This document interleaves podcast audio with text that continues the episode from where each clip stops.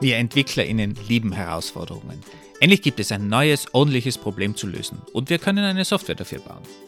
Natürlich prüfen wir als erfahrene Entwickler zuallererst, ob es vielleicht nicht schon eine gute, fertige Lösung am Markt gibt. Wir erkennen dann aber recht schnell, unser Problem ist einzigartig. Die Standardlösung ist viel zu unflexibel und zu komplex. Und ich brauche doch nur 20% der Funktionen. Das schaffen wir im Team schneller und billiger. Also los, auf zum Coden. Ich würde gerne sagen, diese Worte kommen nicht aus meinem Mund, aber ich habe sie genau so schon gesagt. Falls ihr diese Situation auch kennt, wir sprechen in dieser Episode, warum dieses Vorgehen so gefährlich ist und wie man es auch vermeiden kann. Also los geht's, ganz ohne Coding.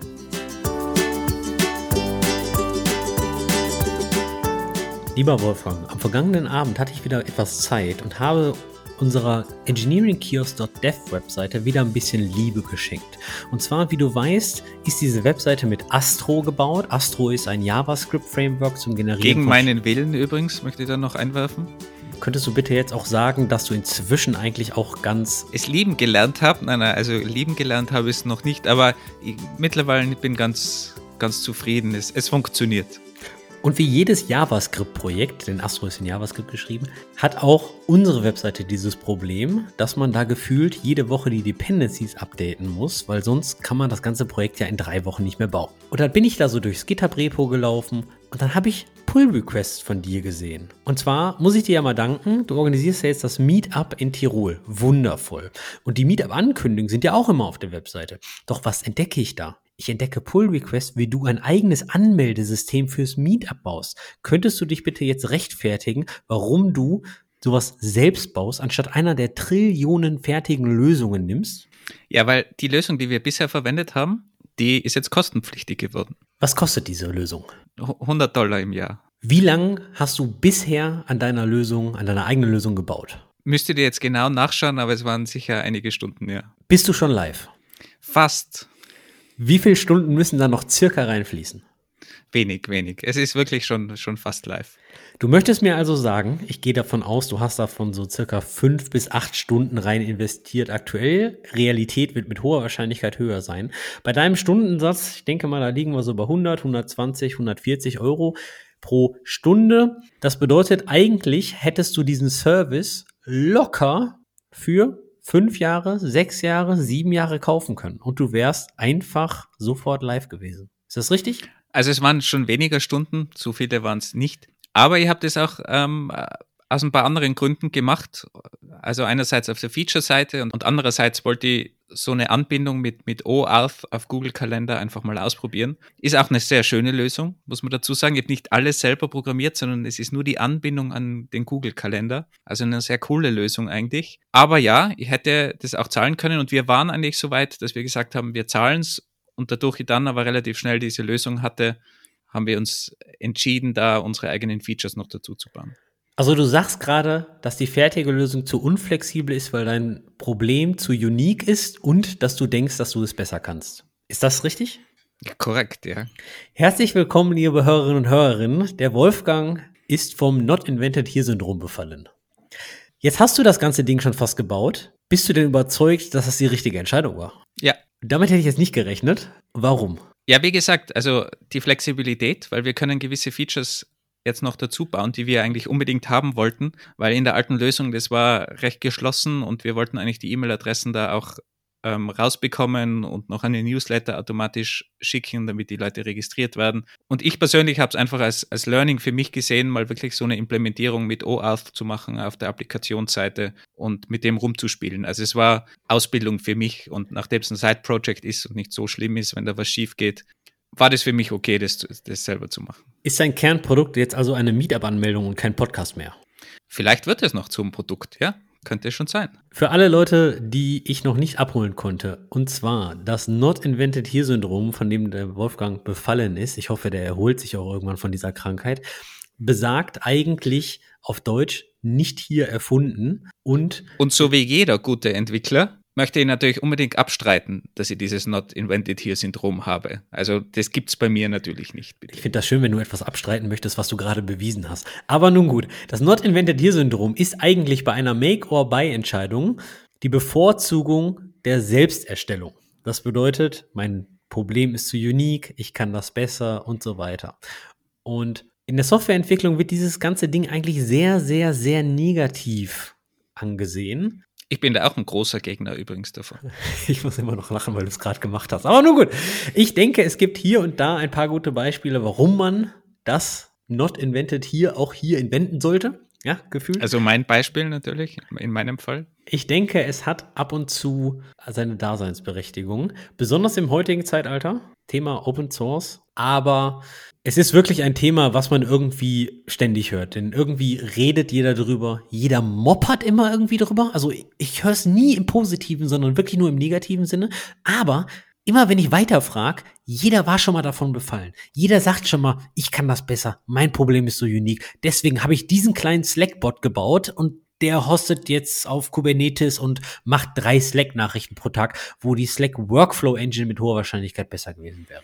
Also ich habe schon hin und wieder gehört, das Ganze, dass das positiv gesehen wird. Vor allem interessanterweise in letzter Zeit relativ oft auf CEO-Seite oder CTO-Seite, die dann erklärt haben, wenn wir das damals nicht gemacht hätten vor zehn Jahren, dass wir das alles selber gemacht haben, keine Ahnung, zum Beispiel irgendeine Automatisierung mit Google Ads, um unser Marketing zu automatisieren, dann wären wir nie so weit gekommen. Und das war eigentlich immer sehr positiv. Das Problem ist natürlich, wenn man das jetzt auf heute ummünzt, nur weil vor zehn Jahren das vielleicht nicht möglich war und keine sinnvolle Software am Markt war, dass jetzt alle sagen, ja, das machen die großen Firmen, die großen Firmen machen das auch ständig, alles selber entwickeln, dann machen wir das eben auch. Ich glaube, das muss man schon immer in der jeweiligen Zeit sehen und ich glaube, es wird immer weniger dass es irgendwie keine Software für ein Problem gibt, weil einfach die Softwareentwicklung mit der ganzen SaaS-Bewegung, alles wird so schnell, es gibt überall irgendwie neue Lösungen, neue Software, neue Open Source Bibliotheken. Also heutzutage zu sagen, das gibt's nicht, da lehnt man sich schon sehr weit aus dem Fenster, würde ich sagen.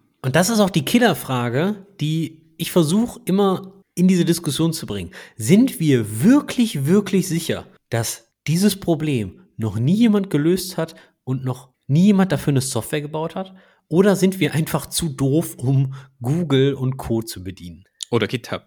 Ich habe einen Kollegen, mit dem ich ähm, sehr viel zusammenarbeite und das ist eigentlich super interessant, weil jedes Mal, wenn wir irgendwie ein Problem besprechen, dann geht er als erstes auf GitHub und gibt dort mal den Suchbegriff ein und schaut, gibt es nicht irgendwo eine Open-Source-Lösung? Hat das Problem nicht vielleicht schon irgendwer mal gelöst? Der probiert wirklich mehrere Suchbegriffe, irgendwie Subbegriffe, um herauszufinden, gibt es nicht irgendwo was, was wir verwenden können oder vielleicht darauf aufbauen oder zumindest mal sehen, wo Probleme liegen. Weil wenn sich jemand anderer da schon beschäftigt hat, zehn Stunden, dann kann man sich die zehn Stunden vielleicht sparen und kann da schon mal reinschauen in den Code. Und es ist erstaunlich, wie oft er eigentlich was findet. Ich bin jedes Mal wieder überrascht, weil ich das selber einfach nicht so in meinem Workflow integriert habe, sofort immer auf GitHub zu gehen und mal loszusuchen. Man muss aber auch sagen, wenn man GitHub als Suche benutzt, man stolpert über sehr, sehr viele, sehr, sehr geile Projekte, aber man stolpert auch über echt viel Kram, wo man sagt, ah, weiß ich jetzt nicht, ob ich das jetzt einsetzen sollte. Aber ich finde die Methode geil. Ich finde die Methode wirklich, ähm, könnte man nicht eigentlich auch sagen, Google und dann Zeit Doppelpunkt GitHub.com? Könnte man wahrscheinlich auch, aber GitHub sucht halt schon eigentlich sehr, sehr cool in, im Source Code, in den Kommentaren. Keine Ahnung, wie, wie gut der Google eigentlich mithalten kann. Aber, wenn ich da jetzt gegenhalten würde, schauen wir uns doch mal an, welche diese populärsten Doku Dokumente, welche die populärsten Argumente für das Not Invented Here Syndrom sind. Was heißt, äh, was heißt für, da, dafür? Das ist ja kein dafür, was Leute äh, meistens dann, dann für Argumente aufbringen, wenn es in so einer Diskussion gibt, make oder buy. Und ganz nach dem Motto vom Familienduell, wir haben 100 Leute gefragt und die Top 4 sind, ich kann das besser, fertige Lösungen sind zu komplex, fertige Lösungen sind zu unflexibel, weil mein Problem einzigartig ist und auf dem letzten Platz, fertige Lösungen sind zu teuer.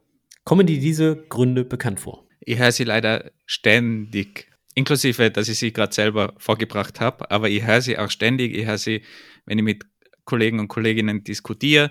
Ich höre sie bei, bei Kunden, bei Diskussionen. Also sie sind eigentlich ständig in meinem Ohr, muss ich ganz klar sagen. Ja. Aber steigen wir doch mal beim ersten ein. Ich kann das besser. Ich meine, du hast ja auch gedacht, du kannst eine Meetup-Anmeldung besser. Also ich würde gar nicht sagen, ich kann sie besser. Also ich glaube, dass sie andere wesentlich besser können. Es war eher eine, eine Preissache und eine Feature-Sache. Also ich maß mir eigentlich selten an, dass ich was besser kann als andere. Ich würde sagen, die meisten anderen Leute machen etwas besser als ich. Aber fandst du die Lösung des Problems spannend? Es war keine komplexe, komplexe Lösung, also es war straightforward. Vielleicht zur Erklärung, um was es geht. Es geht darum, es registriert sich jemand mit seiner E-Mail-Adresse und die E-Mail-Adresse wird dann zu einem Kalender-Event automatisch hinzugefügt. That's it. Also kann man heutzutage auch mit diesen ganzen Make.com oder N8N von der Open Source Variante für Automatisierungen könnte man auch abbilden, aber teilweise ist das Clicky Bunti komplizierter, als wenn man es dann selber programmiert.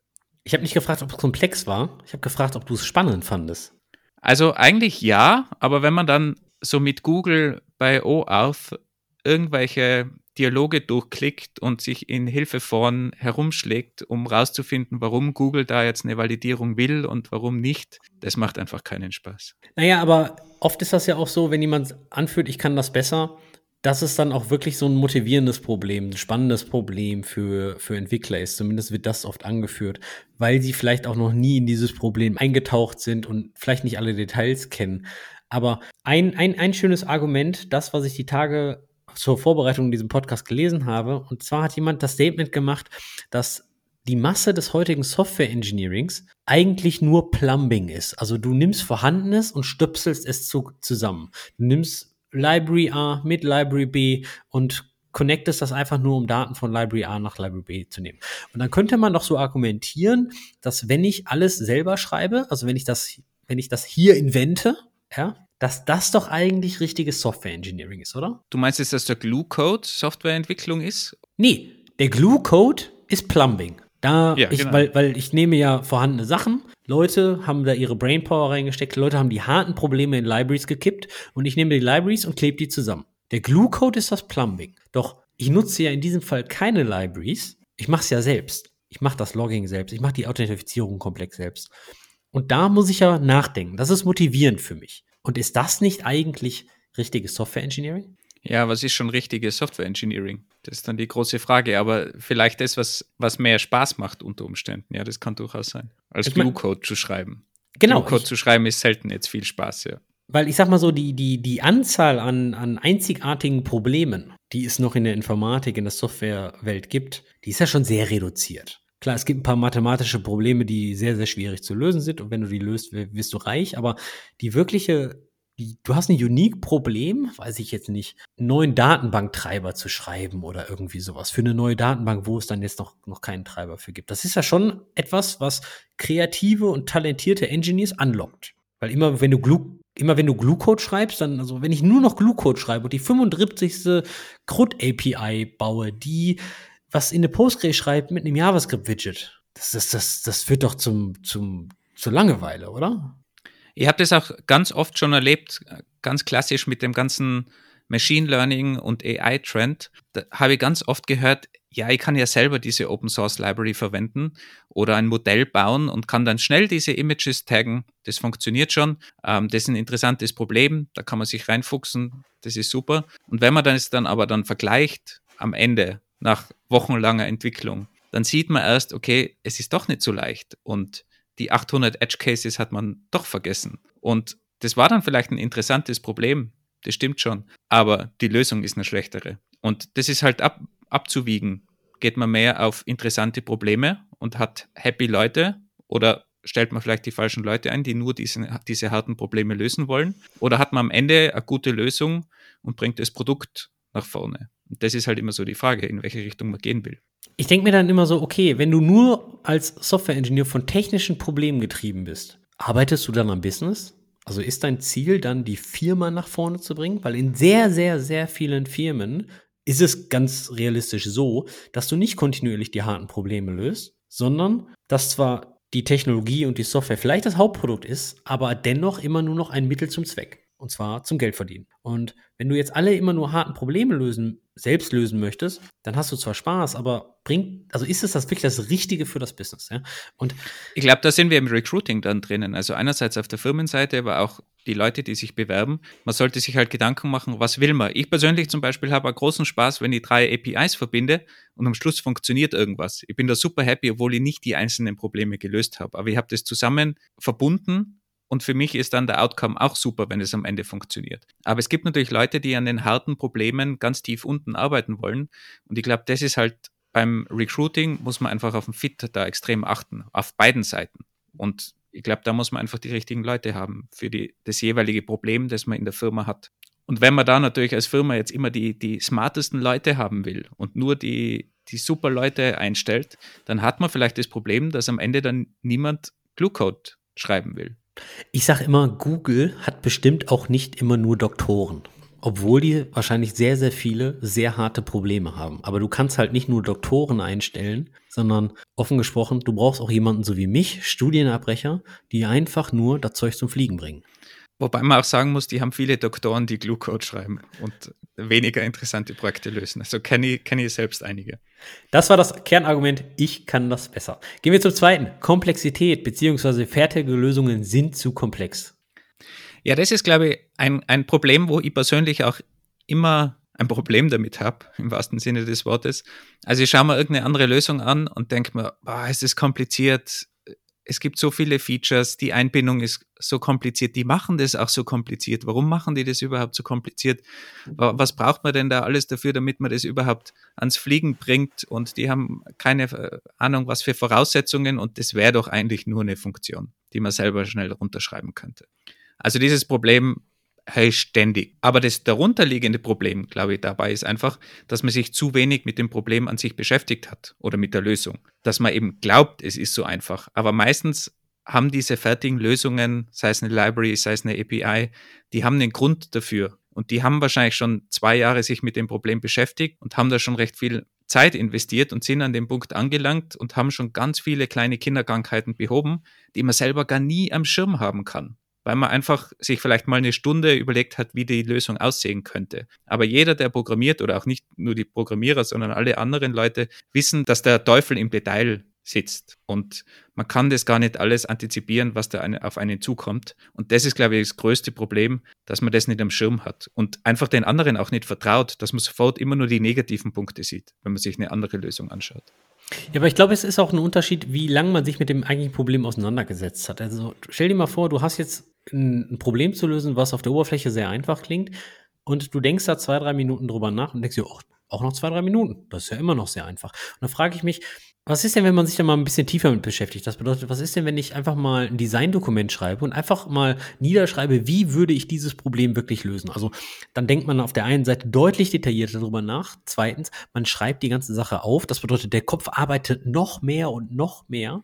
Und ich, ich sage nicht, du holst dann jede Kinderkrankheit raus. Doch ich sage, du beschäftigst dich deutlich detaillierter mit dem Problem und vielleicht baust du auch noch einen Prototyp in, ich sag mal, einem Tag oder so, wirklich so, so timeboxed, um, um mal ein Gefühl für die Komplexität zu kriegen. Denkst du nicht auch, dass wenn man das mal niederschreibt, wie man es selbst lösen würde, dass man relativ schnell auf den Trichter kommt, uh, das ist vielleicht doch nicht ganz so einfach?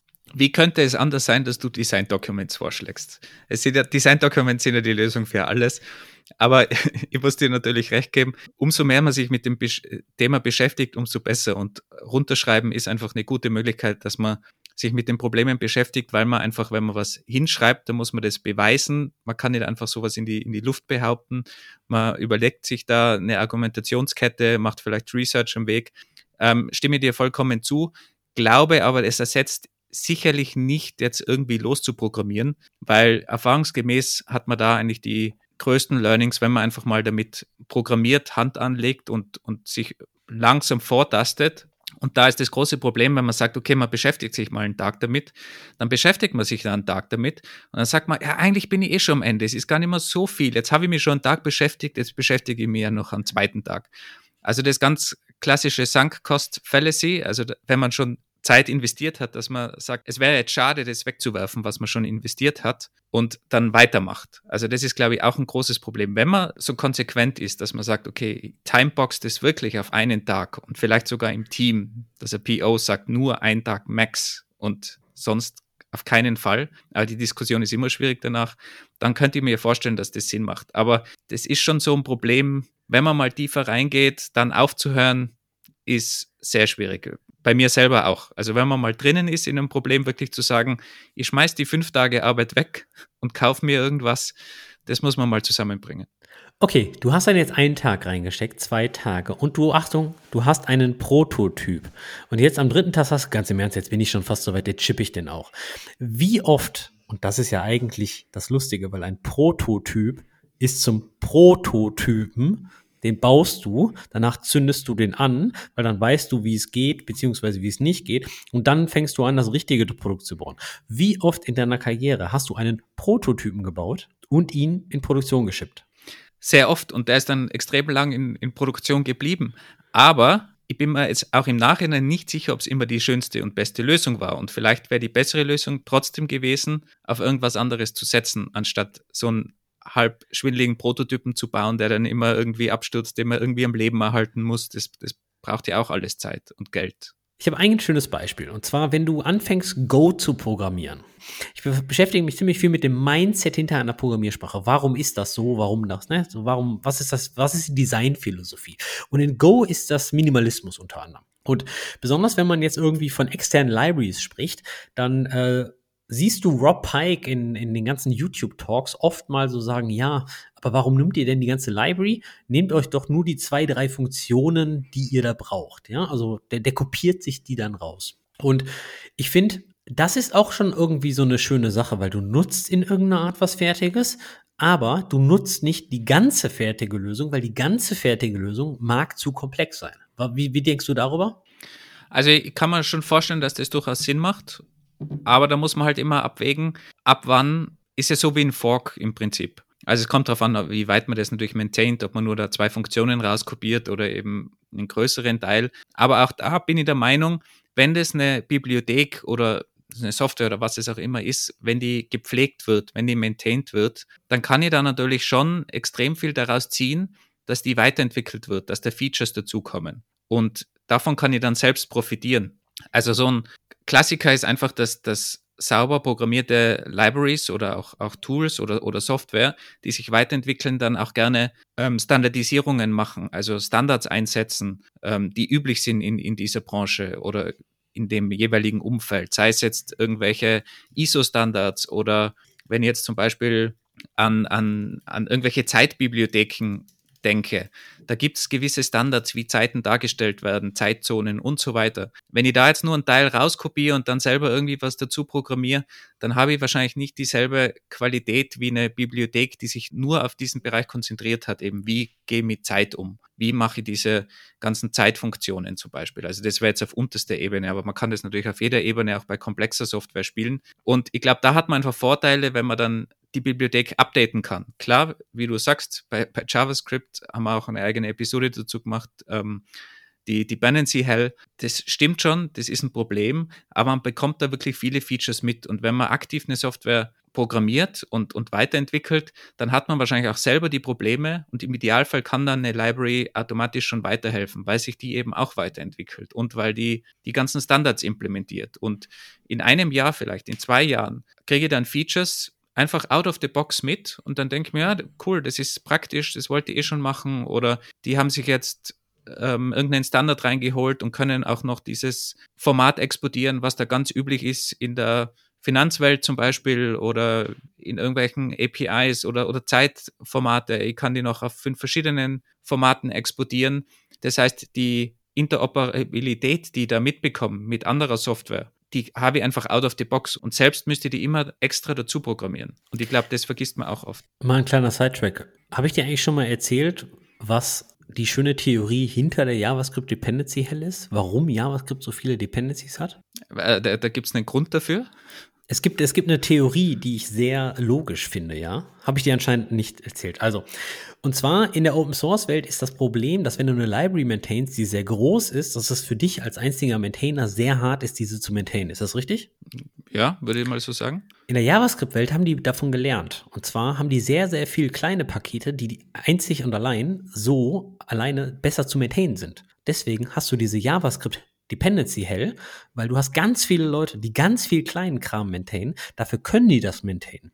Versus weniger Libraries, die dann deutlich größer sind, die dann sehr schwer zu überblicken sind. Das ist so die, die, eine der Thesen, warum es in der JavaScript-Welt diese Dependency Hell gibt. Und wenn du die mal. Ist nachvollziehbar, wenn du, ja. Wenn du mal so drüber nachdenkst und speziell über das Thema, was wir jetzt gerade sprechen, Komplexität, fertige Lösungen sind zu komplex. Ich finde, die Dependency-Struktur von JavaScript löst das so ein bisschen. Natürlich du hast auch andere Extreme. Du hast LeftPad, eine Funktion. Ja, das ist jetzt gegebenenfalls zu simplifiziert. Ja, vielleicht sollten da ein paar mehr Teilen und ein bisschen mehr, ich sag mal, Value in der, in der Library stecken. Aber generell löst doch JavaScript schon so ein bisschen dieses Komplexitätsproblem, oder? Also es bringt andere Komplexitätsprobleme hin. ich wollte gerade sagen, es bringt andere große Probleme dazu natürlich, aber es ist, ist eine gewisse Herangehensweise, die, die fair ist und die meiner Meinung nach auch Sinn macht, vor allem wenn man sagt, okay, es gibt eine Library, die konzentriert sich wirklich nur auf einen speziellen Bereich, dafür macht sich super gut und die kann alle Zeitformate und egal was sie da reinwirft, die versteht meine Zeitformate, die kann alle Kalender und alles, was sie irgendwie braucht, kann dieses, äh, kann diese Library und die verwende ich natürlich. Also das macht meiner Meinung nach durchaus Sinn und ich würde mal sagen, die Qualität im Großen und Ganzen steigt. Aber man kauft sich da natürlich dann auch immer eine Library ein, die extrem viel kann oder eine Software. Also wir nehmen ja auch zum Beispiel mit, mit Zencaster auf unsere, unsere Episoden und wir zahlen auch dafür, aber wir bekommen da auch keine Ahnung, was für Features mit, die wir alle nicht brauchen, die wir nicht verwenden. Und da überlegt man sich schon immer, jetzt zahlt man dafür und verwendet nur 20 Prozent dann, dann überlegt man sich immer, man wirft ja irgendwie 80 Prozent von dem Geld, was man da investiert, eigentlich weg. Aber ich glaube, man muss es einfach so sehen, dass man halt dafür die 20 Prozent gut gewartet, perfekt bekommt und das Problem ist damit gelöst und auch wenn man 80 Prozent nicht verwendet, hat man eine gute Lösung für diese 20 Prozent, die man braucht. Um unser beiderer Zeit zu schützen, ich werde nicht anfangen, eine Podcasting-Recording-Plattform zu bauen. Nur kurz zum Kommentar. Aber kommen wir zum dritten Punkt unflexibel, beziehungsweise gefertige Lösungen sind zu unflexibel, weil mein Problem natürlich einzigartig ist. Also, also das, was ich halt immer so, so gehört habe, ist, okay, der Prozess ist so hoch optimiert, wir sind so effizient in dieser Firma und das Ganze ist so unique auf uns zugeschnitten. Wir haben das schon immer so gemacht und wenn wir das jetzt ändern würden, mh, hm, schwierig. Deswegen, da gibt es keine fertige Lösung für. Deswegen müssen wir das jetzt selbst schreiben. Ja, da ist dann auch immer die Frage, vielleicht ist man an dieser Position eigentlich nur, weil man in der Vergangenheit nie auf standardisierte Lösungen gesetzt hat. Und wie gesagt, man bekommt dann automatische Entwicklungen out of the box. Das heißt, wenn man vielleicht vor zehn Jahren schon auf eine Lösung gesetzt hätte, die sich weiterentwickelt hätte, anstatt es selbst zu programmieren, dann wäre man jetzt vielleicht auch flexibler, weil man einen standardisierten Prozess dann darauf gesetzt hätte. Aber du hast natürlich vollkommen recht, es ist immer eine schwierige Sache, ein Prozess, der sich eingebürgert hat in einer Firma, den irgendwie umzuändern, eine neue Software einzuführen, einen Prozess womöglich ändern zu müssen, weil einfach die Software das nicht kann oder nicht so anpassungsfähig ist. Das ist ein Problem, aber ich glaube, es ist auch oft eine Ausrede, auch da wieder, weil man glaubt, dass der eigene Prozess einfach so unique und einzigartig ist und optimiert ist, dass man ihn gar nicht ändern kann und soll. Und auch da glaube ich, dass man einfach teilweise zu sehr in der Vergangenheit lebt, dass man noch im Kopf hat, wir haben das vor fünf Jahren mal analysiert und haben bemerkt, okay, es gibt keine sinnvolle Software, da ist unser Prozess einfach perfekt dafür geeignet und darum bleibt es jetzt auch so. Aber fünf Jahre sind eine große Zeit und es gibt mittlerweile vielleicht Automatisierung, ChatGPT, Machine Learning, was auch immer noch dazu kommt an Technologien. Und vielleicht sollte man das mal dann überdenken und sich nochmal hinsetzen und einfach schauen, okay, was ist der aktuelle Stand und können wir vielleicht trotzdem auf eine andere Software umsteigen, eine neue Software einsetzen, eine neue Library einsetzen, was es auch immer ist. Also vielleicht einfach eine Stufe tiefer gehen, anstatt immer zu sagen, wir haben einen uniken Prozess, wir haben einen uniken Ablauf in unserer Software und wir können nichts anderes verwenden. Du sagtest gerade, fünf Jahre sind eine lange Zeit. Ich habe ein tolles Beispiel, das geht über sieben Jahre. Und zwar SAP. Hast du schon mal irgendwo gehört, dass SAP, dass die Einführung schnell war, günstig und ein Erfolg? Ich glaube nur, nur das Gegenteil. So, und da finde ich, kommt das Argument, unser Problem ist unique, auch ein bisschen zu tragen. Und zwar habe ich irgendwann mal einen sehr, sehr sinnvollen Satz gehört. SAP-Implementierungen sind immer teuer und schlagen immer fehl, weil man versucht, das SAP-System an deinen uniken Workflow umzubiegen. Und dann sagte irgendwann mal mehr zu mir, ich glaube, der war sogar SAP-Bereiter, SAP ist unglaublich flexibel und du kannst alles anpassen und allem drum und dran. Aber eine SAP-Einführung ist wirklich in der Regel nur erfolgreich, wenn du deine Workflows an SAP anpasst. Weil SAP ist eine unglaublich gute Software. Ich glaube, wir können sie alle hassen, aber den Wert kann man leider nicht abstreiten. Auf jeden Fall hat man das auch an einem schönen Projekt des Discounters Lidl in 2018 gesehen. Und zwar hat 2011 Lidl angefangen, SAP zu implementieren. 2018 haben sie das Projekt dann abgeblasen, nach sieben Jahren. Und es hat 500 Millionen Euro gekostet. Ein Projekt, da wo wir eigentlich sagen sollten, too big to fail. Meines Erachtens nach Respekt vom Herrn Schwarz, solche Genitalien zu haben, um ein solch großes Projekt einfach abzublasen. Aber ich finde, SAP ist immer so, so, so ein Beispiel für, sollte ich nicht vielleicht doch meinen Prozess an die Software anpassen und nicht andersrum und es vielleicht einfach nur mal testen. Also ich bin da ja kein großer Fan davon, äh, also weder von, von SAP noch alles, alle Prozesse irgendwie anzupassen. Bei Lidl ist ja die Frage, ist es ein gutes Beispiel für das Verhindern der Sunk Cost Fallacy, dass ich nach acht Jahren äh, sage, ich, ich stoppe das Projekt?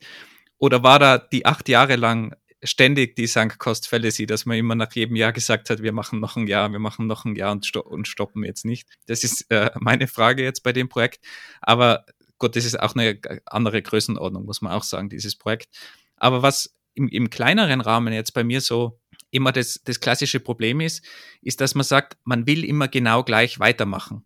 Also es geht ja gar nicht darum, dass man alle Prozesse jetzt an SAP anpasst oder so, aber dass man sich einfach mal überlegt, okay, was habe ich denn da an Prozessen und ist der Prozess wirklich noch sinnvoll, anstatt immer zu sagen, okay, der ist schon perfekt, den, den, den brauchen wir nicht mehr ändern und eine neue Software kann das gar nie abbilden. Und ein klassisches Problem, was man ja auch hat, ist, dass wenn man über, über Jahre hinweg zum Beispiel irgendwelche User-Features aufgebaut hat, die noch irgendwo verwendet werden und man sich dann halt irgendwann mal auch fragen muss, sind diese Features überhaupt noch bei, in Verwendung vom Großteil der User auf einer Webplattform, in, in einer App? Oder ist eine API noch in Verwendung von, von Kunden?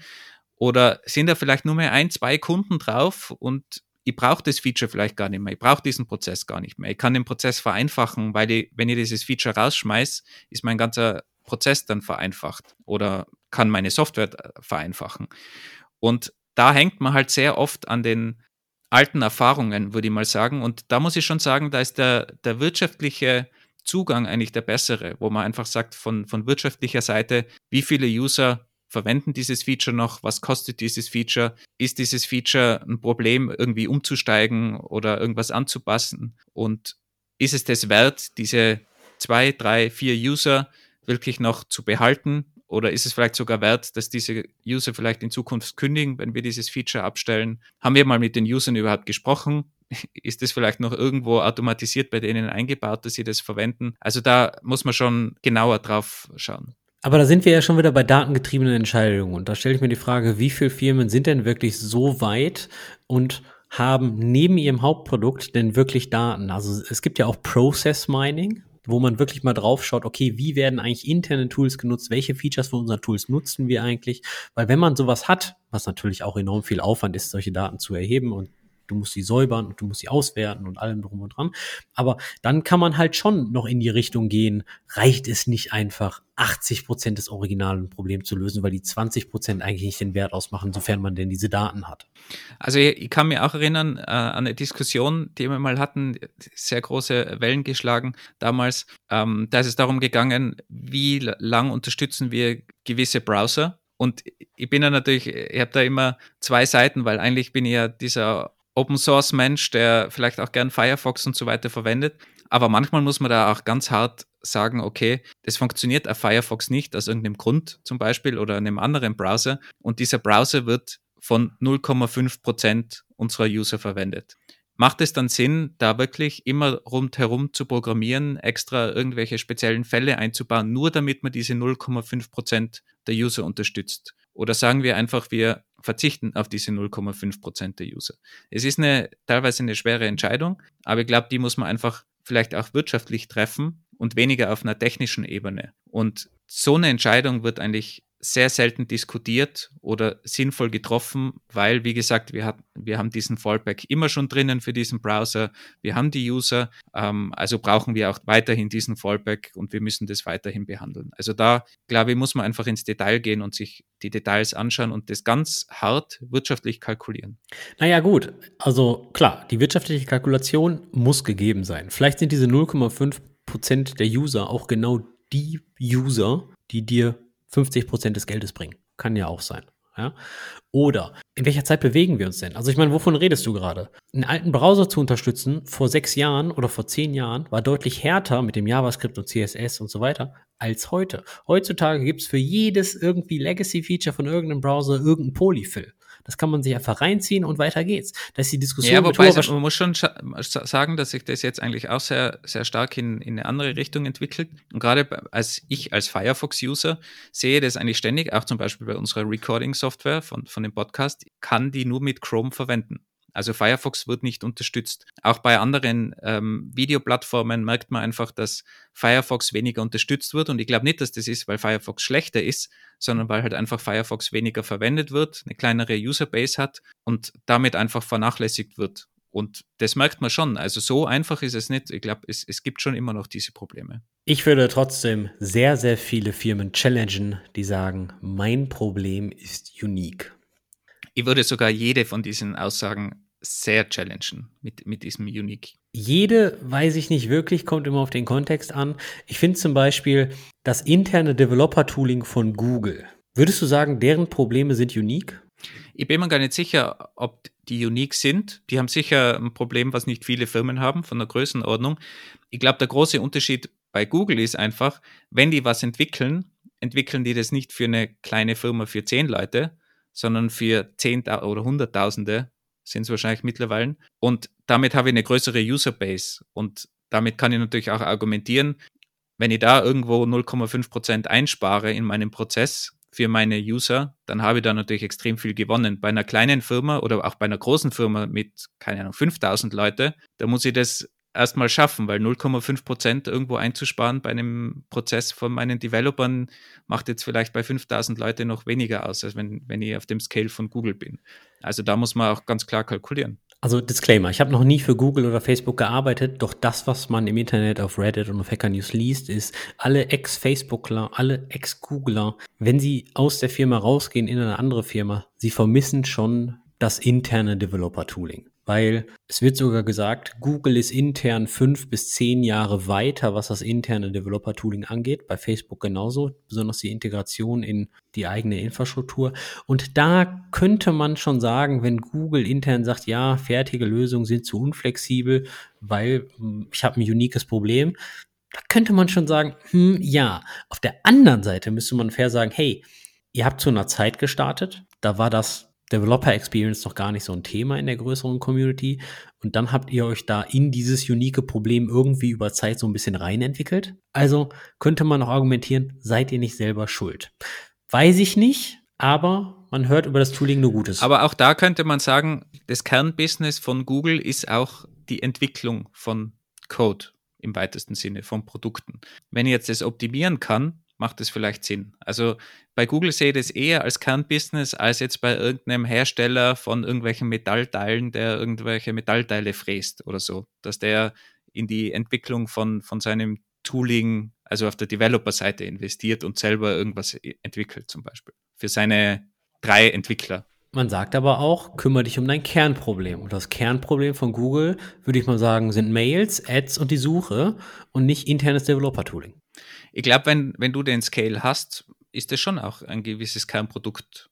Beziehungsweise äh, auch da wieder. Im Endeffekt, du, du wirst natürlich als Hersteller von, von irgendwelchen Metall, fräs, gefrästen Metallteilen genauso deine Prozesse optimieren und deine Entwicklung optimieren, ganz klar. Aber die Zeit, die du investieren müsstest, um jetzt da in irgendwelche Development Tools zu investieren oder die selber entwickeln, die ist einfach extrem groß und rentiert sich dann natürlich weniger als für Google, die 100.000 EntwicklerInnen haben und dann dementsprechenden Einfluss darauf nehmen können. Also da wird es dann vielleicht so als Firma in der Firma zu einem Kernprodukt von dir, weil du hast dann die Firma, die sich nur ums Tooling kümmert in deiner Firma und das ist halt dann Firma in der Firma. Das Lustige ist, was du beschreibst, das machen ja ziemlich viele Leute. Ziemlich viele Google-Engineers und Facebook-Engineers gehen raus, gründen eine Firma und bauen dann ein internes Tool nach und verkaufen das dann an andere Firmen. Also ich meine, das ist ja ein, ein, ein, ein bewährtes Businessmodell. Ist ja auch ganz, ganz oft der Fall. Slack ist ja auch ursprünglich aus der Game-Industrie und ist halt daraus entstanden. Also das ist ja vollkommen okay, aber dann gründet man da quasi ein eigenes Business und dann wird es eigens vorangetrieben und dann hast du wieder das als, als Kernbusiness. Aber dass jetzt ein kleines Unternehmen oder ein Mittelständler, der irgendwelche Metallteile fräst, dass der sich in allen Bereichen um alles selbst kümmert und alles selber programmiert, das muss man halt einfach kalkulieren. Und wenn man dann da Total Cost of Ownership kalkuliert, ist das meistens schon eine andere Geschichte. Und es ist natürlich mal ein tolles Gedankenexperiment. Was würde Google tun, wenn sie heute nochmal neu starten würden? Würden sie immer noch alles Google Tooling selbst schreiben oder würden sie vermehrt auf Open Source setzen? Denn auch die Zeit hat sich ja geändert von vor 20 Jahren zu jetzt. Es gibt deutlich mehr erwachsene Open Source Projekte. Es gibt deutlich einfachen Zugang zu Open Source durch GitHub und wie sie alle heißen.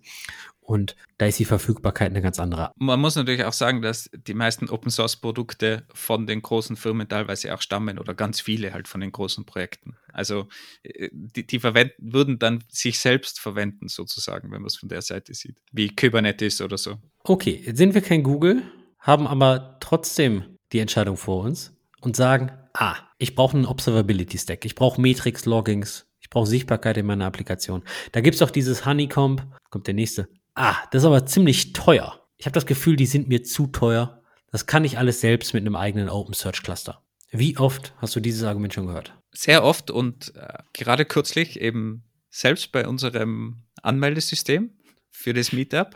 Deswegen habe ich es gebracht, weil ich, ich muss das nämlich so smilen. Und auch da, glaube ich, ist das, das größte Problem, dass man die eigenen Kosten nicht ehrlich betrachtet. Das ist so das, das größte Problem. Kann teilweise zusammenhängen, dass man einfach die Daten nicht zur Verfügung hat, weil ich glaube, die wenigsten Firmen analysieren das wirklich im Detail, was kostet mich eine Software zu betreiben, egal ob sie jetzt intern entwickelt ist oder extern, also der reine Betrieb, was habe ich für einen Aufwand damit, habe ich da wirklich jedes Problem erfasst in irgendeinem Ticketsystem, dass ich überhaupt weiß, wie viele Probleme gibt es denn da pro Jahr mit dieser Software, mit meinem System? Wie viel Zeit geht da überhaupt drauf? Opportunity Costs, ganz, ganz wichtig. Die, die Leute sind mit irgendwelchen Bugfixes beschäftigt und können nicht an, an meinem Kernprodukt arbeiten. Also habe ich diese Daten, habe ich diese Visibility auf meine Kosten und eben auf diese Total Cost of Ownership, wie man sagt, wo, wo alles mit reinfließt, habe ich die überhaupt? Und nur wenn ich die habe, kann ich das sinnvoll vergleichen. Und ich glaube, das ist das Grundproblem, dass man diese Grunddaten nicht hat und daher ist der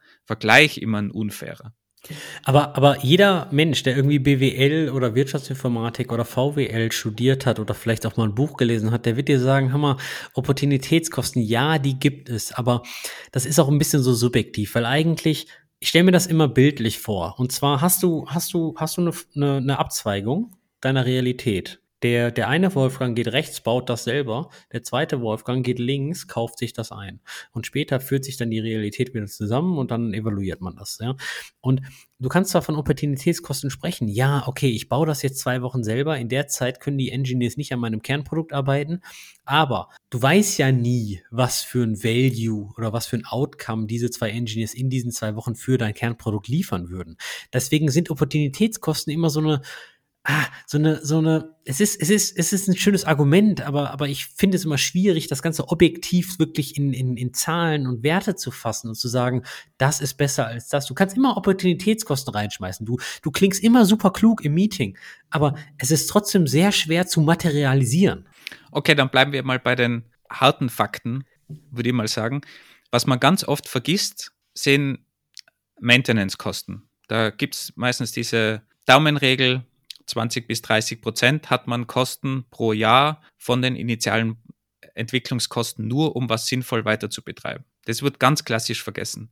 Dann, was auch immer vergessen wird, wenn man darüber spricht, was kosten denn mich Leute, dass man da irgendwelche Stundensätze nimmt, die nicht realistisch sind, die nicht alle Kosten mit einberechnen. Weil gerade wenn ich jetzt ein Team erweiter, wachsen lasse, dann kann ein größeres Team nicht automatisch mehr leisten. Es gibt ja dies, dieses bekannte Sprichwort, was ein Entwickler in einer Woche kann, schaffen zwei Entwickler in zwei. Und meiner Meinung nach trifft es zu. Und umso größer das Team ist, umso schwieriger wird es. Da gibt es Kommunikations-Overhead. In der Verwaltung gibt es Overhead. Und wer rechnet denn das mit? Es rechnet jeder dann irgendwie nur die Stunden von dieser Entwicklerin. Aber dass da ganz viel Verwaltung außenrum ist und Kommunikations-Overhead, an das denkt jetzt zum Beispiel niemand. Oder vielleicht sogar an ganz viele Softwarelizenzen, die man zusätzlich kaufen muss, nur weil ein Teammitglied mehr drinnen ist, wird auch selten mitberechnet. Also die ganzen Kosten, die anfallen, werden meistens nicht ehrlich betrachtet, sondern nur irgendeinen Stundensatz. Und dann wird damit kalkuliert und dann sagt man, ja, das kostet 2000 Euro pro Monat oder 5000 Euro pro Monat. Das können, da, da, da könnten wir ja eine Person einstellen. Was eine Person wirklich kostet und wie schwierig das dann das Ganze ist, ähm, ist die Frage. Und wenn ich schon eine neue Person einstelle, was könnte ich vielleicht erreichen, wenn ich die, diese Person auf mein Hauptprodukt setze und diese Sachen weiterentwickle, wo ich wirklich dann viel Impact habe, als wenn ich irgendwie nur in meinem Backoffice, in der Verwaltung, in irgendwelchen Nebenprozessen da irgendwo eine Optimierung raushole. Wenn, wenn, wenn, hätte, hätte Fahrradkette. Ja, du, du hast das Wort so oft schon wieder genannt. Wie gesagt, zu viel Realitäten, zu viel was wäre wenn. Aber bei den Kosten habe ich immer das Gefühl, das habe ich auch sehr oft in meiner Karriere schon erlebt, ist die Sichtbarkeit der Kosten. Und zwar wenn du ein Team intern schon hast, du hast Software-Engineers, die, die könnten das umsetzen, die sind schon auf der Payroll, die kriegen schon ihr Gehalt, dann sind das für dich implizite Kosten, weil du hast sie ja angestellt. Das sind Personalkosten, die gehen irgendwie auf, die, auf, die, auf das Budget der Firma.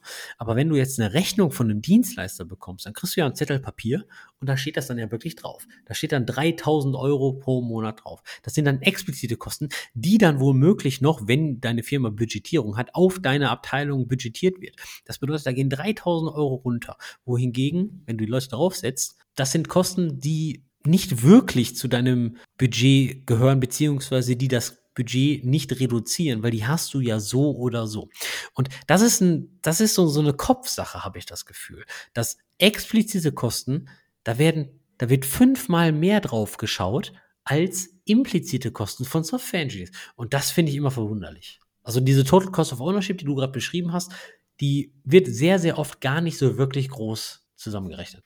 Und was meiner Meinung nach auch noch dazu kommt, wenn wir noch mal kurz zurückspringen zu den Opportunitätskosten oder so eine Art von Opportunitätskosten, wenn ich eine externe Software zum Beispiel verwende, eine externe API, die kann ich sofort verwenden, von heute auf morgen. Da gebe ich meine Kreditkarte ein und ich kann sie sofort verwenden. Wenn ich das Ganze selber programmieren muss, dann werde ich Zeit brauchen, sogar wenn es effizienter ist. Aber ich werde die Zeit brauchen. Und da ist oft auch meine Frage, ob man nicht vielleicht auf externe Systeme setzen sollte, um gewisse Dinge auszuprobieren, weil ganz oft hat man ja auch irgendwelche Dinge, die man mal ausprobieren will. Man weiß gar nicht, ob das wirklich Sinn macht, auch vielleicht auf der Produktseite. Man hat da sehr viel Aufwand an, um nur einen Test zu machen. Und wenn ich aber externe Libraries, Systeme, was es auch immer ist, mal ausprobiere, dann lerne ich das Ganze kennen, dann kenne ich die Probleme genauer, ich, ich verstehe mal das, das Problem, bekomme da eine Erfahrung und dann kann ich mir immer noch überlegen, das selber zu entwickeln. Wenn ich dann merke, okay, ich traue mir das zu, das selber zu entwickeln und es würde mir dann am Ende eben diese Rechnung ersparen, diese 5000, die, die ich da jede, jedes Monat bekomme, dann kann man vielleicht auch besser kalkulieren und kann das angehen und hat aber sofort das ausprobiert und hat es mal getestet. Oder man kommt drauf nach zwei Wochen, das war sowieso eine dumme Idee, wir brauchen das Ganze nicht, das funktioniert nicht, unsere User nehmen das nicht an, was es auch immer ist und kann das dann einfach wieder wegwerfen und hat nur diese zwei Wochen investiert an Kosten von dieser API, von dem externen Service zum Beispiel. Wie oft, und jetzt bitte antworte ehrlich, hast du einen Prototypen weggeworfen und nicht in Produktion geschippt?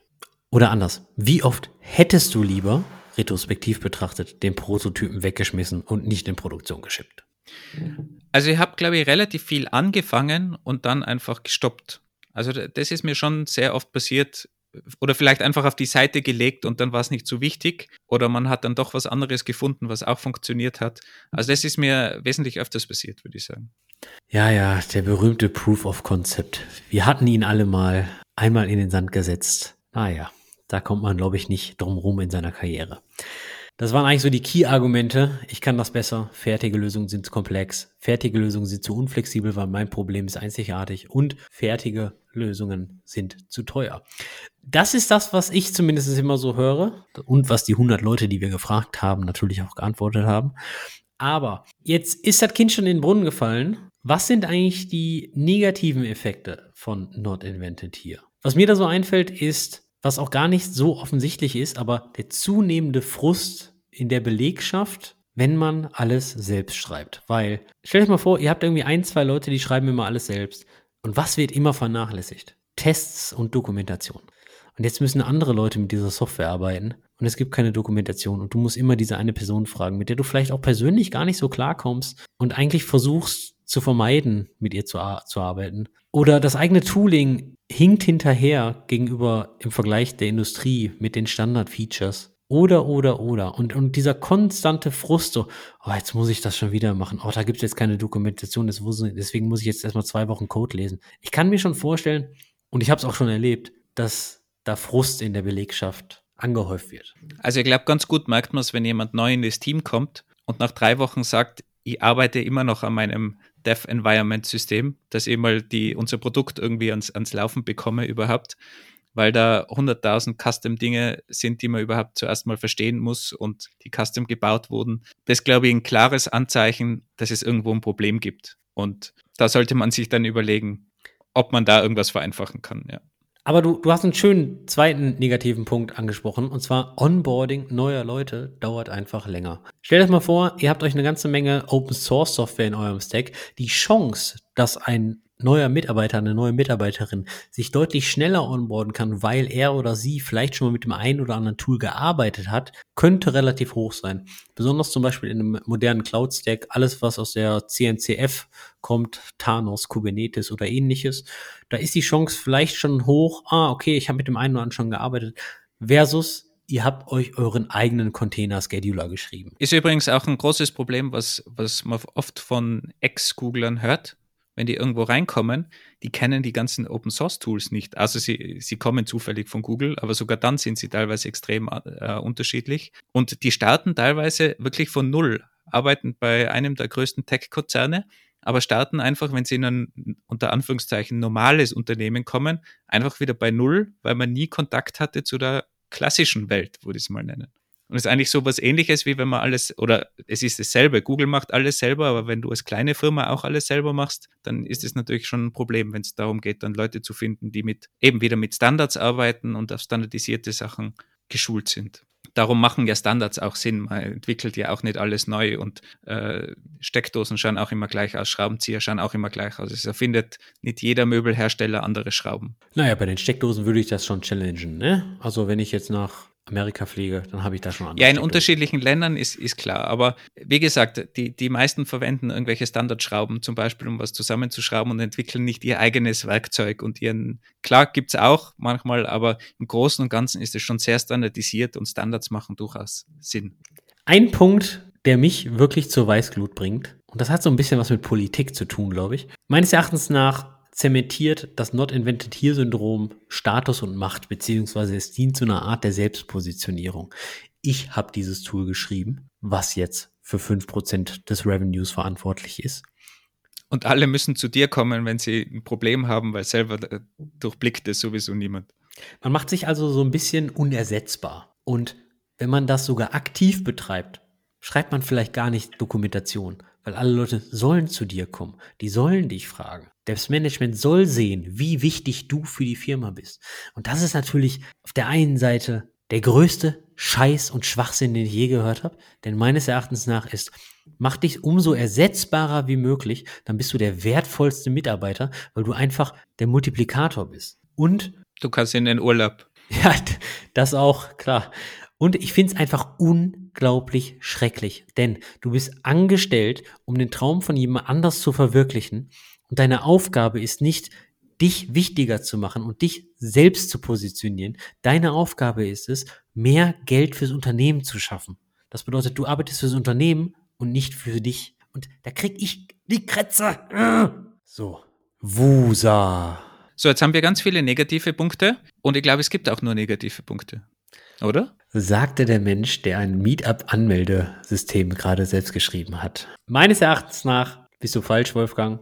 Du bist falsch in so vielen Dingen. Du bist falsch, du hättest das Meetup-Anmeldesystem nicht schreiben sollen. Bin ich immer noch fest der Meinung. Und du bist falsch. Ich dachte, du wolltest jetzt mit positiven Punkten um die Ecke kommen. Komme ich jetzt auch. Du bist auch falsch, dass es nur negative Punkte gibt. Und zwar ist das immer sehr faszinierend für mich. Dass das Not Invented Here Syndrom ist immer, das taucht immer irgendwie nur im negativen Kontext auf. Und ich frage mich, warum?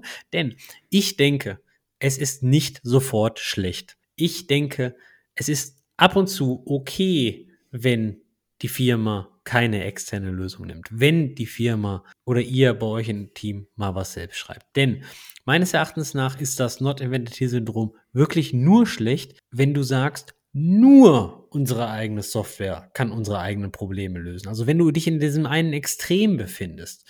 Denn ab und zu denke ich, es kann auch ein Risiko sein. Jetzt stell dir mal vor, du hast ein relativ kleines Problem und da gibt es 100% ein kleines SaaS von irgendeinem Bootstrapper, der hat das alleine als Side-Project gemacht. Da könnte das natürlich auch ein Firmenrisiko sein, irgendein deiner kleinen Probleme, die vielleicht auch essentiell für dich sind, aber auch dennoch klein, dich von irgendeiner Firma abhängig zu machen. Von daher, da würde ich sagen, sollten wir es vielleicht nicht selbst schreiben.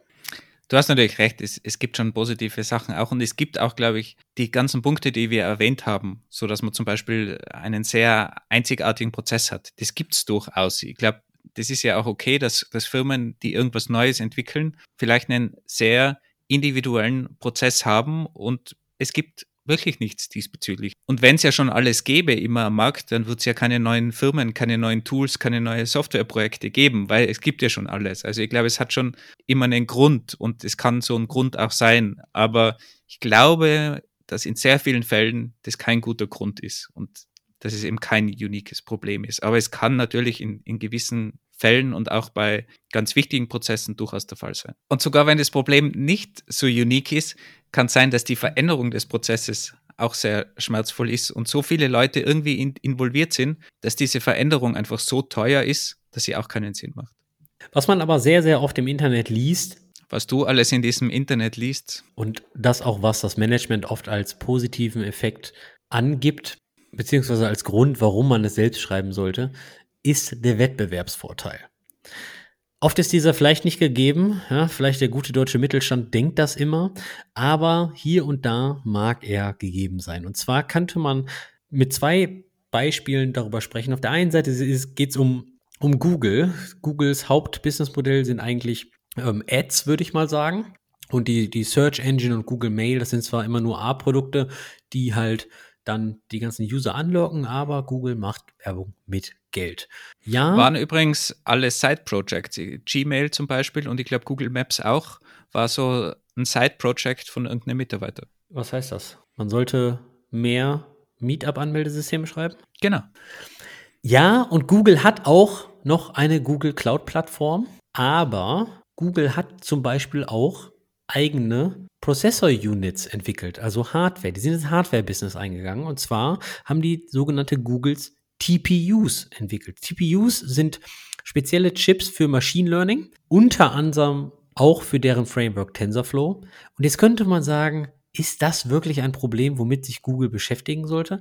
Warum sollten sie eigene Machine Learning Chips herstellen? Im Endeffekt war es für die Machine Learning Strategie und auch mit dem Push und TensorFlow schon ein Wettbewerbsvorteil, weil sie natürlich dann die ganze Machine Learning Processing Units günstiger anbieten konnten als zum Beispiel in Amazon. Da könnte man sagen, ja, vielleicht. Ein anderer Wettbewerbsvorteil kommt aus dem Jahre 1980. Da fand ich diesen Blogartikel von Joel Spolsky sehr schön. Ich glaube, der hat mal Stack Overflow mitgegründet. Ist das richtig? Er ist auf jeden Fall ein sehr großer Name in der Softwareentwicklung, ja. Hat schlaue Blogartikel geschrieben. Auf jeden Fall hat er, glaube ich, mal für Microsoft gearbeitet. Und zwar 1980 hatte Microsoft Excel, also das Team, was Microsoft Excel geschrieben hat, einen eigenen Compiler. Einen eigenen C-Compiler. Und jeder wird heutzutage sagen, what the fuck? Warum haben die einen eigenen C-Compiler? Ja, damals war das so, deren C-Compiler war speziell optimiert auf den Source Code von Excel, weil auf der einen Seite ähm, sehr gut die ganze Sache auf verschiedenen Plattformen zum Laufen gebracht hat. Also auf der einen Seite den Macintosh und auf der anderen Seite Intel-PCs. Und die Binary, die da rauskam, war halb so groß. Da sagt man, wieso spielt die Binary-Größe heute noch eine Rolle? Ja, 1980 gab es leider nicht so viel RAM und 1980 gab es auch noch die sogenannten Floppy-Disks.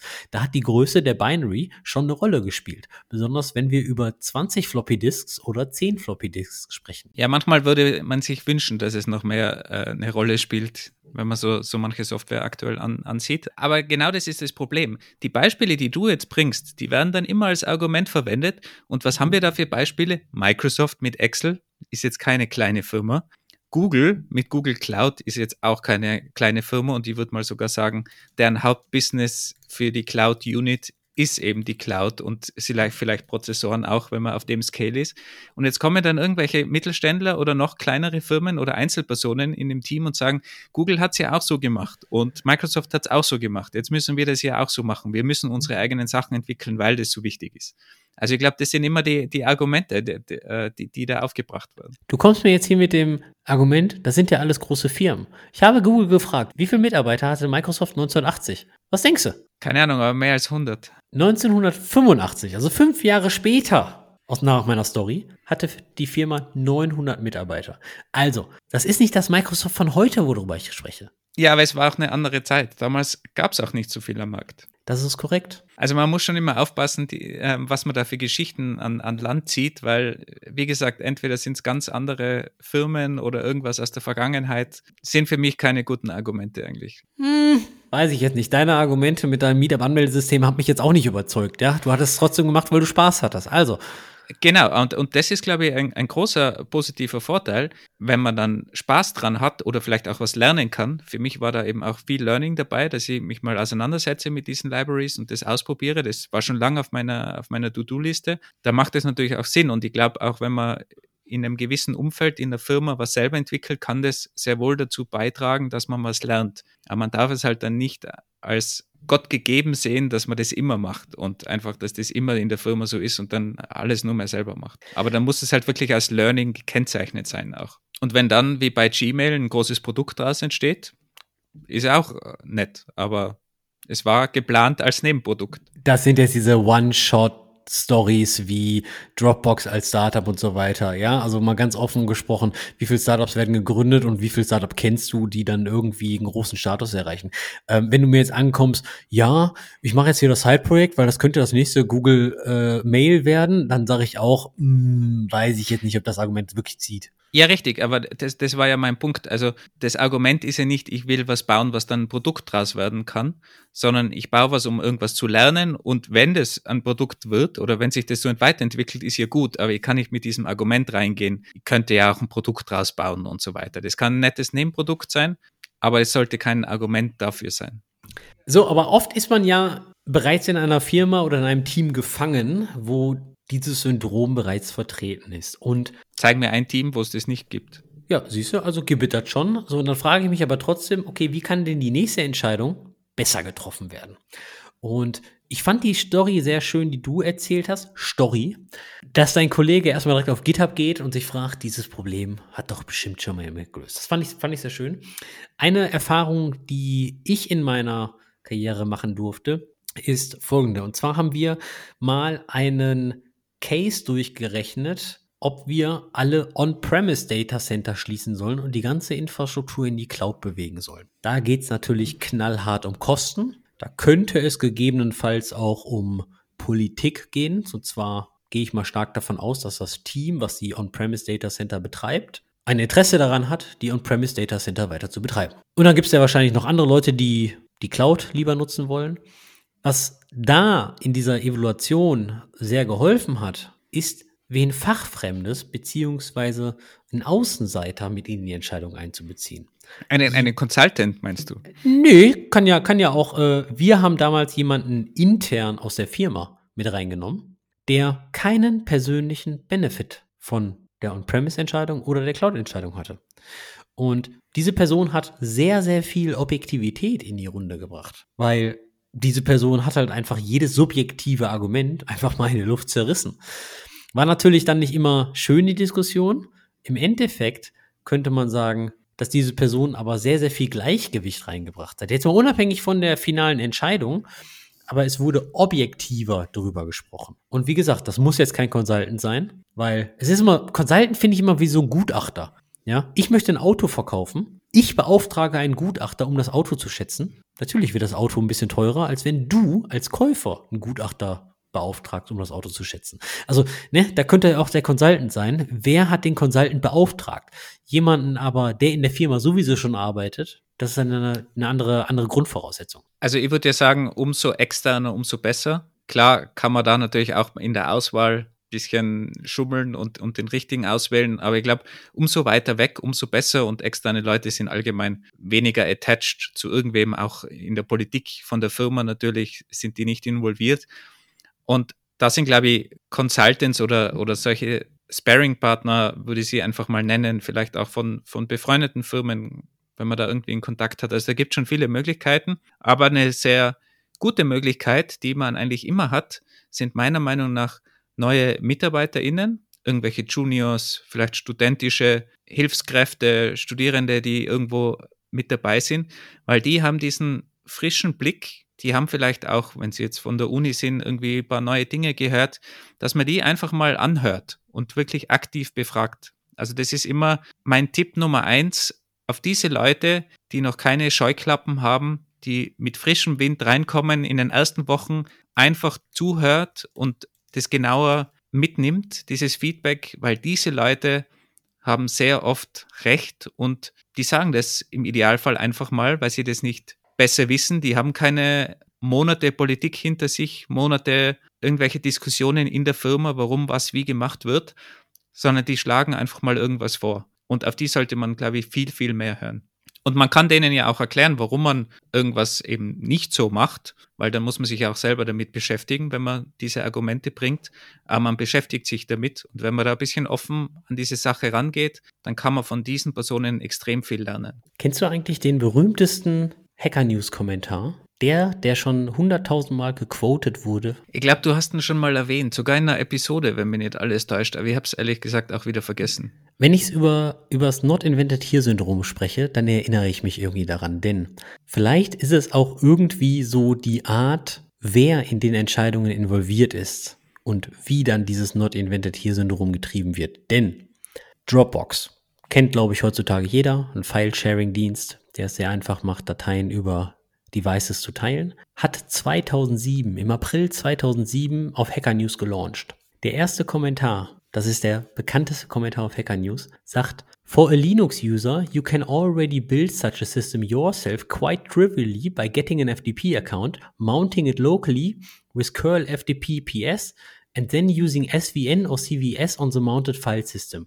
From a Windows or Mac, this FTP account could be accessed through built-in software. Wenn du dem Brandon das ist der Kommentarautor, jetzt glauben würdest, dann hat er gerade gesagt, Dropbox braucht man eigentlich nicht. Und es gibt ja schon alles, deswegen kaufen wir die Lösung nicht. Und siehe da, ich glaube, Dropbox ist eine sehr erfolgreiche Firma, die ich auch sehr dankend nutze.